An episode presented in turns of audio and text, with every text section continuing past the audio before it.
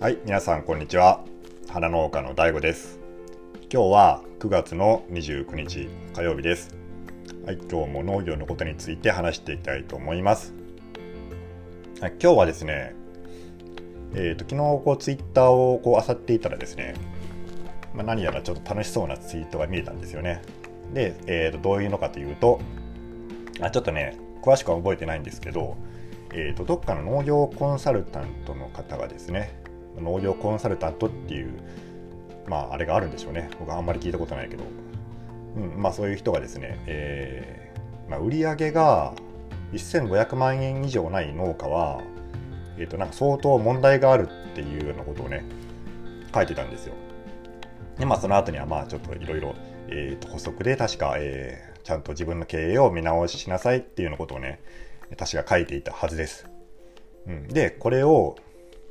まあ、見た農家の方たちがね、まあ、どういう反応をしたかというと、えーまあ想像に難くないですよね。まあ非常にねあの否定的な意見が結構寄せられておりました。うん、で、まあ、中にはね結構あのなんていうかなこう感情的になってうーんなんかそんなことなどどういうあれがあってあの理由があってそんなこと言うんだみたいなことをね、まあ、言ってる人なんかもいてあはあと思いながらこう見てたわけなんですよね。うん、でそのまあ1500万円という数字がやっぱ出たことがちょっと、うんまあ、農家の人たちを、まあ、そういうふうにさせたんかなと感情的にさせたところもあるんかなと思うんですけど、まあ、ツイッターなんでね、うん、1500万円っていう数字が、まあ、どういう、まあ、根拠があって出したのかっていうのは、まあ、分かんないわけなんですよね。まあ、その後僕そのツイートを追いかけてないんでちょっとわからないんですけど、まあ、もしかしたらねそのコンサルの人が、えーまあ、統計的に1500万円を超えると、えー非常に儲かっている農家が多くなるとかね、まあ、そこで経営が変わるとかっていうのが、まあ、あったのかもしれないですけどね、まあ、そこら辺まではねちょっとわからないんで、まあ、そのツイートのことに関してはうん僕はね、まあ、それ以上わからないんですけど、まあ、これを見てね、うん、そそこのあのねそこの今花農家の大悟と言っているこの私はですねお前どうなんだと。いうことなんですよね。うん、でまあ僕はね、まあ、そんなに言いたいわけじゃないけどまあやっぱこういう数字が出るっていうのはあのまあ、やっぱみんな興味あるのありますよね。まあ別に出してもそんなにねあのなんていうかなそんなにあの大した普通の数字なんで、まあ、別にいいんですけど僕の僕はね今現在は、うん、ダメな農家の部類に入ってますね。問題のある農家の部類ですね。だから1500万円、まあ言ってないです。そう。なんでね、もうごめんなさいって、もうその人にね。ごめんなさいって言うしかないんだけど、うん、まあでも過去にはですね、まあ、ちょっとね、言い訳しておくと、えーっとね、まあ10年ちょっとぐらい前ですね、それぐらいまでね、まあ、まだトマトとか、あの、やってなかった時、まあ今はトマトやってないんですけど、えー、7、8年、もっと前か、9年ぐらい前に、まあ、トマトを始めたっていう経緯があってその前ぐらいだからまあ花を今のハウスで、まあ、普通にやってた時はね最高でやっぱり2500万ぐらいは売り上げがあったんですよ、うん。まあその時はですね、まあ、トマトトマトじゃないすいません。あの今あるハウスを、まあ、目いっぱい 40R ちょっとのハウスを回してました。それで大体2500万円ぐらいの売り上げがあってでトマトやってた頃もね、まあ、大体それぐらいありましたねずっと。であったんですけどまあ、トマトを辞めてで従業員も、え最大で、まあ、45人ぐらいパートさんがいたんですけどもう今自分一人でやってます。で一人でやってて、えーハウスも 45R をもう半分も回してないですね今。うん。半分そうですね。半分以下ですね。回してまあちょっと1500万円ちょっと切るぐらいの数字なんですね今。でまあでもねその売り上げのねうんまあ大小で農家のその優秀か優秀でないかっていうのを測れるかっていう問題はね多分それをみんな言いたいんやと思うんですよ。で、まあ、農業っていうのはあの、まあ、産業なんですけどもちろん、まあ、農業経営で経営でもあるし仕事なんですけどそれとは別にですね、まあ、生き方であったりそのなんていうかな、まあ、あの生活の一部、うん、生活であったりとかってねいう人もね多いと思うんですよ。で僕は今ねどっちかしたらまあそっちの方でうーんそうですねあのまあなんていうかなあのその売り上げを求めるっていうよりかは毎日、まあ、農場に行って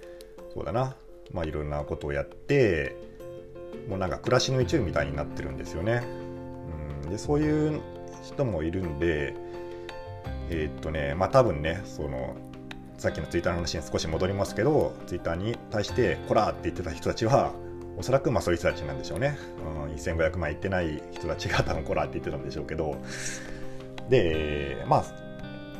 まあそれとはねまあでも逆にその経営的にって言ってもまあいくら金が残るかっていうのがね、まあ、結局は一番大事じゃないですか仮にね売上が1000万だとしても、まあ、農業っていうのはその利益率結構幅あると思うんで、うん、そうですね例えば露地野菜とかだとまあ、7割とか8割ぐらいの利益率も多分いると思うんですよ。そうなるとね、1000万であっても7、800万円残るわけですから、えー、それが例えば、えーと、3000万売り上げたとしてもですね、花だったら3000万ぐらい行こうとも行くんですよ、その売り上げはじくから。でもその利益率が1割とかだと300万しか残らないわけで、まあ多分ね、その、まあ、売り上げにそう固執する意味があるのかなって僕も思いますね。うんまあ、過去確かにでも2500万円さすがに売り上げてた時はそっちの方が、まあ、金は残ってたかもしれない。でも金は残ってたかもしれないですけどうんとねやっぱ時間その労働時間が全然違いますね。うん僕は今ねもう本当にその時に比べたら半分ぐらいしか仕事してないんですよおそらく。からねあのまあ自由だしでお金もそんなにないけどあの、まあ、母親と2人でね暮らしていく分には贅沢しなかったら、えー、そんなにねあのなんていうかなまあ明日食うものに困るっていうことはないんでとりあえず今のところはですね、うん、まあそれもねそういうのを受け止めるような懐の広さっていうのも農業にはあるんですよね。そうでまあここまで話したところで、うん、ただですねまあ、ちょっと話変わるかもしれないですけどその農業のやり方っていうのはうん、まあ、農業の価値観っていうのはいろんな価値観があるにしてもやり方というのはねある程度のそのいいやり方っていうのはあると思ってるんですよ最近。でそれはうんそうですね、まあ、それを多分ねあの定義しようとしたのが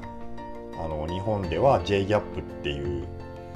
のがねそのいい農業のやり方っていうのもまさしくねいい農業のやり方っていう役なんですけどねギャップっていうのは、まあ、グッドアグリカルチャーハラハラハラっていうんですけどあのそれをまあ定義しようとしたのが多分ギャップででその J ギャップっていうのはねあまあ何かっていうとまあそのそうですね知らない人のためにちょっと軽く説明すると、まあ、いわゆるその農業のやり方のルールを決めたっていう感じですかね。えー、例えば、まあ、農薬は農薬庫にけなさいとか、えー、そうですね、まあ、安全安全面とかもありましたよね。その例えば草刈り作業する時は、まあ、あのゴーグルかけなさいとか長袖着なさいとか、うんまあそうですね、あと作業記録をちゃんと書きなさいとかですね、まあ、そういうのが J ギャップの項目に百何十項目ぐらいあってそれを、えー、守れ守ることでその認証を得られる。って考えて大丈夫ですね。多分。で、まあ、認証が得られる、まあ、認証機関のね、まあ、なんなんかちょっと、えー、あれじゃないかとかね、まあ、詳しくは言わないけど、そういう批判もまああったりもするんですけど、まあ、おそらくね、その、いい農業のやり方っていうのをまあ定義しようとしたのが多分 J ギャップなんでしょう。でもね、それがね、まあ、正解、うん、全部うまくいったかっていうのは、ちょっと僕も分からなくて、僕も昔ね、J ギャップの認証を得てたんですけど、うん。まあ、なんで出てたかっていうとですね、まあ、ちょっとその時少しトマトやってて生きっててあの俺がその大分県でもそのトマトのあれだぜその最先端になるぜみたいな感じでちょっと生きっててそれでその多分ね10番目ぐらいだったかなトマトのにああの個人認証ですね大分県の。まあそれぐらいの結構早めになったりしててなんか優越感を感じたりしたんですよね、うん、でえっ、ー、とねまあそれちょっと話されましたけどまあ、それがまあ正解かはちょっと僕には分からないんですけど、まあ、最近ね、あのー、まあ、注目を皆さんがねしているのがその、まあ、あの佐川智彦さんっていう人のね本がもう皆さん農家の人は皆さん知ってると思うんですけどえー、東大卒農家の右腕になるっていう本が出版されて、えっ、とね、それがね、あのまあ、すごいいい本なんですよ。で、あの経営改善のノウハウが、まあ、100個入ってるっていうようなね、本なんですよね。うん、でね、やっぱこれがね、さっき言ったね、僕のそのいい農業のやり方の定義っていうのは、うんまあ、こういうことなんじゃないかなって思ったんですよ。あのそんなね大それたことじゃなくてえっ、ー、とね